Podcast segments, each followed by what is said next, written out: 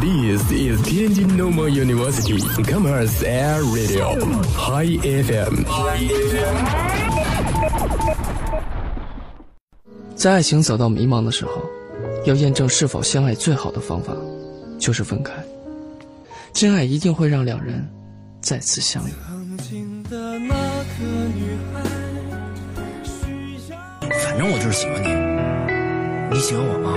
希望你是这世上最幸福的人。也祝你幸福。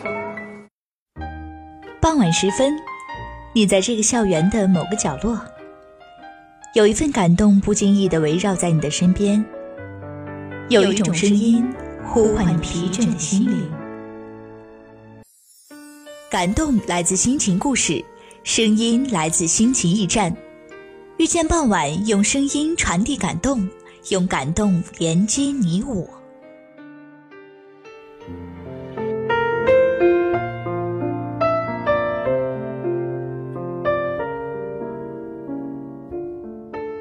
各位听众朋友们，大家晚上好，欢迎收听这一时段的《遇见傍晚》，我是主播弘毅。大学呢，已经过去了两年，在学校的这两年当中，你和家人通过多少电话，又有多少次是因为关心他们、在意他们才打的电话呢？又有多少次和父亲单独通话的机会呢？其实就拿我而言。母亲的身体不是很好，终日闹病，而父亲的脾气又有一点小小的暴躁。可我自己总是拿学习忙、学校的事多来搪塞他们。打电话没有说两句呢就挂了，真的有那么忙吗？真的连一点说话的时间都没有了吗？你在玩游戏和与别人闲聊的时候，有想过父母在家担心你的神情吗？你的一次发烧，一次不舒服，折腾得他们整宿整宿的睡不着觉。可当他们有事的时候，你呢？又在哪里？做节目之前，我特意看了和母亲的微信聊天记录，永远的几个字，几句话：照顾好自己，多喝水，凡事量力而行，早点睡，别累着。而自己的回复永远只有那么两个字：“嗯嗯。”哎，今天其实想借这个节目来表达对于父母的那一份爱。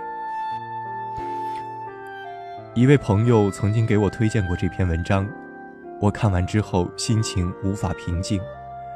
今天想把它分享给大家，让大家在这个寒冷的深秋里感受到一丝温暖。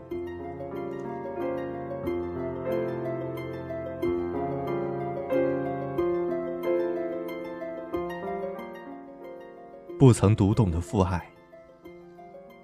我的青春期是从什么时候开始的？大概是从杨义远正式离开我和妈妈那天算起吧。杨义远是我的父亲，只是自从记事起，我从来没有喊过他。我想，我对于杨义远全部的情感，只有一个字可以形容，一个源于血缘和基因，植在血与骨头里的字：恨。杨义远在我读小学时与他的初恋情人重逢，从此他就没有在夜里回过这个家了。那是个寒冬的夜晚，我已经睡下了，模糊中听到敲门声，然后是妈妈与谁在客厅说话的声音。我本能的惊醒，蹑手蹑脚地从卧室门背后往外看，居然是杨义远。杨义远说：“求你了。”妈妈沉默了很久才开口。已经有几年，你都没提过离婚的事，怎么又突然提起？你和我说实话，也许我会考虑的。这次轮到杨一远沉默了，空气沉重的凝固了一般。终于，他长长的叹息：“她怀孕了，她已经快四十岁了，这是她最后的机会。”一周后晚饭时，妈妈突然装作若无其事的样子对我说：“我和你爸爸离婚了，这样也好。从今天开始，你就是大人了，是这个家的男人。”我没有如妈妈所愿变成她期待的坚强成熟的模样。恰恰相反，我由一个公认的乖孩子，突然间变成了叛逆少年，厌倦学习，厌倦回家，甚至厌倦有思想。唯一还愿意做的事情就是玩网络游戏。那年我读高一，十五岁。在妈妈眼里，原先的我懂礼貌、懂事，帮她做家务、认真学习，这简直就是她赖以活下去的全部依靠与希望。可现在呢？妈妈哭着追问我：“你到底怎么了？”我想了想，回答她：“没什么，青春期吧。死也改变不了的事情。”杨议远听说了我的事，他由每月上门送生活费变成了直接往银行卡里存钱。我明确的告诉过妈妈，我不想再见到那个人。所以，当我在学校大门口看见杨议远凝重地注视我时，我满脸冷漠，视而不见地从他面前走过。杨议远常常来，但没有主动开口说话。我用眼角的余光能看到他的表情在发生着变化，由开始做长者状想训斥教育我，变成了愤怒，后来是焦躁不安，再到后来就变成了压抑着的悲凉。大爆发的时刻来了，那天高一期末考试成绩单出来了，妈妈被学校通知建议我留级。我知道会有这么一天，我做好了思想准备，坐在客厅里等妈妈从学校回来后大哭一场，大骂一次，甚至动手打我。推门进来的却是杨议远，第一句话居然是那么耳熟：“求你了。”我把玩着他的表情。大教授的儿子被要求留级，觉得面子丢光了吧？杨一远拳头握紧了，额头上青筋凸起。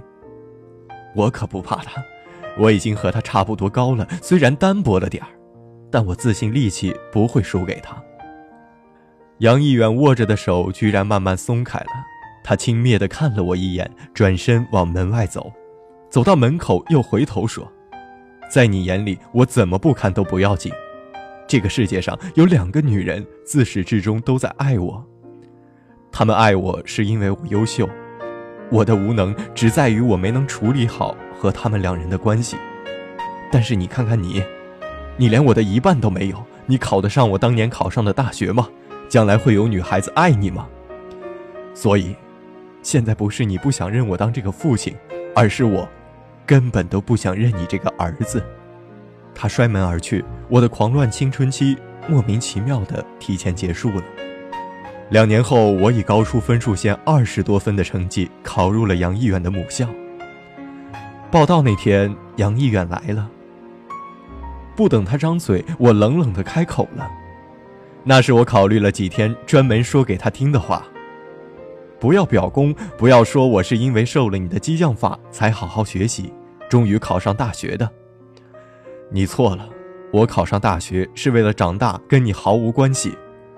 我十八岁了，从今天开始，我和妈妈都不再需要你的一分钱，我会自己挣学费和生活费，请你以后不要来打扰我们。杨一远痛苦地闭了闭眼睛，留下一个存折走了，背影蹒跚，脚步散乱。我撕掉了存折。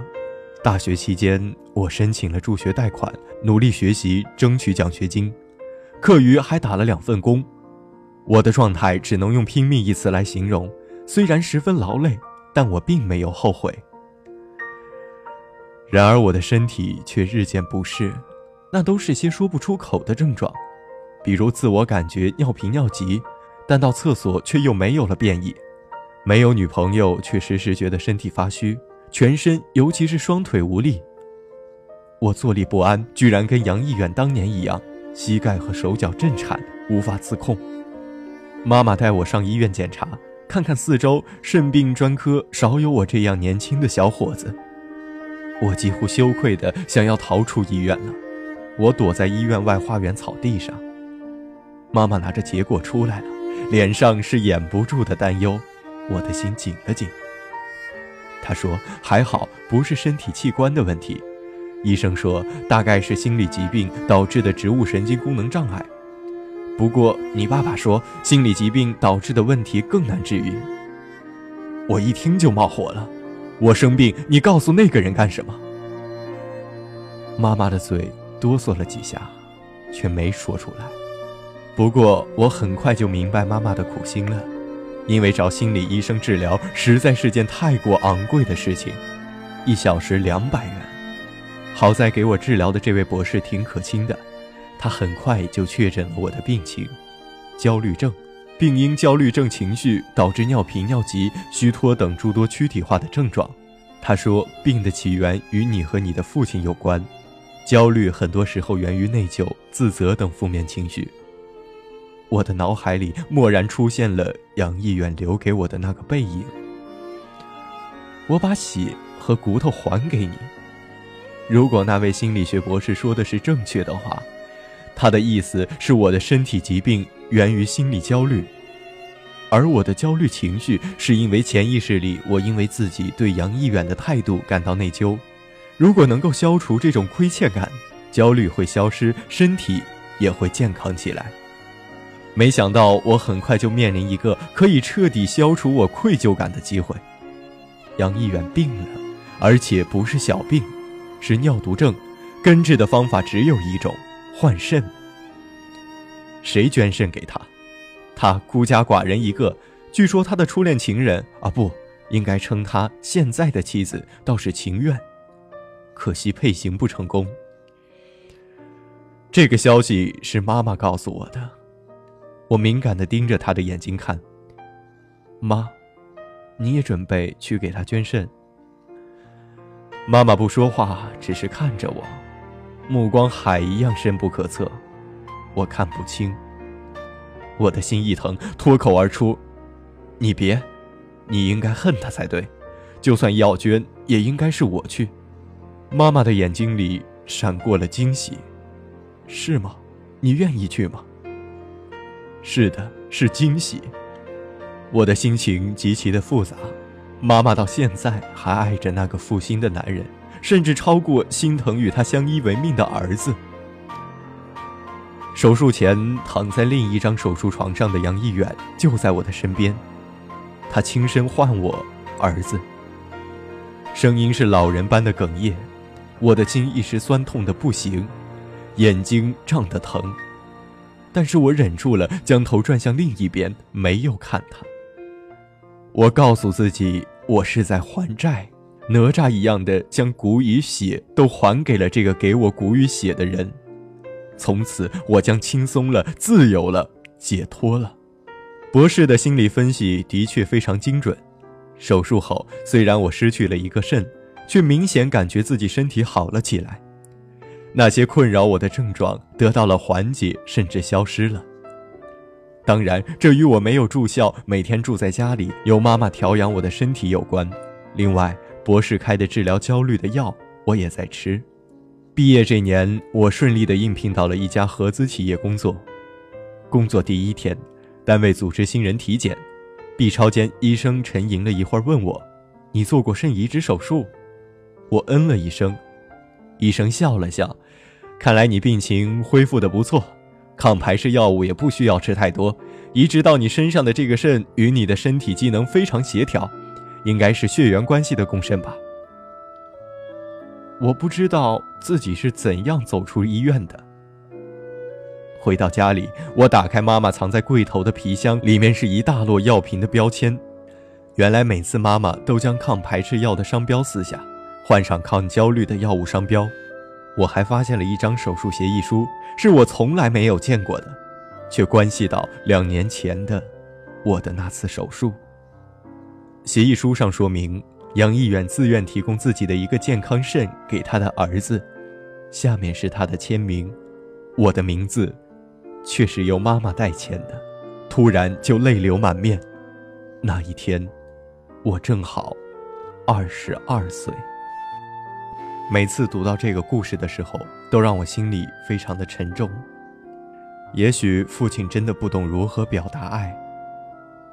就拿我而言，使我们一家人融洽相处的是我妈，她只是每天上班下班，而妈妈总是把我做过的错事开列清单，然后由她来责骂我。就拿很小的时候来说，有一次我偷了一块糖果，她要我把它送回去，告诉卖糖的说是我偷来的，说我愿意替他拆卸货物作为赔偿，但妈妈却明白我只是个孩子。我在运动场打秋千跌断了腿，在前往医院途中一直抱着我的。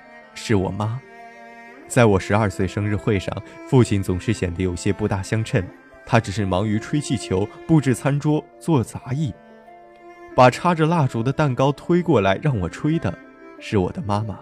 我记得妈妈有一次叫他教我骑自行车，我叫他别放手，但他却说是应该放手的时候了。我倒地之后，妈妈过来扶我，爸爸却挥开手要他走开。我当时生气极了，决心要给他点颜色看看。于是我马上爬上自行车，而且是自己骑给他看。他只是微笑。每次我打电话回家，他似乎都想跟我说话，但结果总是说：“我叫你妈来接。”或者有的时候我打过去电话，直接找的就是我的妈妈。其实我从小到大都在听他说：“你到哪儿了？什么时候回家？”其实，作为一个男生而言，我觉得，一个人在外拼搏挺好的，包括自己的父亲也不愿意去打扰自己，他希望你能够像一只雏鹰一样自由的飞翔。但是在听妈妈讲述她的故事的时候，我的心又是一阵酸疼。妈妈总说，爸爸在你出去玩的时候。就算现在已经上了大学，他的心里总是挂念着你。每次一到夜里九点、十点的时候，他总是催促着我给你打电话，问问你在哪儿，问问你究竟在干什么。当时的我觉得很好笑，因为没有什么。可是现在远离家乡，在想起这些话，在想起这些画面的时候，内心里总是会翻起一阵感动。其实父母并不奢求我们能带给他们什么，父亲也许从来都不会表达他的爱，但是有的时候会不会是他已经表达了，而我们却未能察觉到呢？我真的很希望身边的每一个人都能明白这个道理，上了大学了，自己也应该长大了，不要再和父母争吵，不要再和父母因为所谓的繁琐小事而争吵。切不可子欲养而亲不在。那个时候，也许你的眼泪，你的一切，都换不回他们一个健康的身体。这档节目马上就要结束了，我真心的祝愿全天下的父亲和母亲都能有一个健康的身体。最后，就让我们一起在《父子》这首歌里结束今天的节目。我是主播弘毅。如果想要回听我们的往期节目，就请下载蜻蜓 FM，搜索天津师范大学校园广播，就可以回听我们往期的节目了。我们下期再见。等到有一天你慢慢长大，也许我的枝干早已干枯。无论你的繁华蔓延何处，不要忘记脚下那片泥土。我知道你的辛苦，明白你的付出，却忘了如何跟你相处。我们都不善表露，可心里全都清楚，这就是血脉相传的定数。我心里有满满的爱，可是说不出，只能望着你远去的脚步。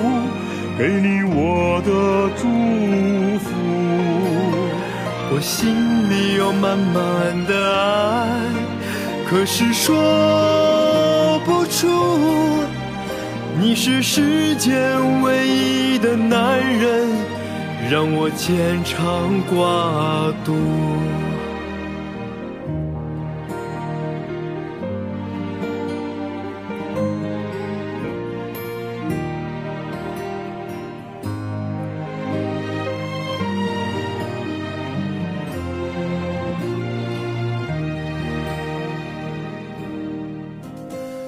知道你一直默默关注，无论我光荣或屈辱，无论成功失败都别太在乎，要懂得忍让，学会知足。我心里有满满的爱，可是说不出，只能望着你远去的脚步。给你我的祝福，我心里有满满的爱，可是说不出。你是世间唯一的男人，让我牵肠挂肚。我心里有满满的爱，可是说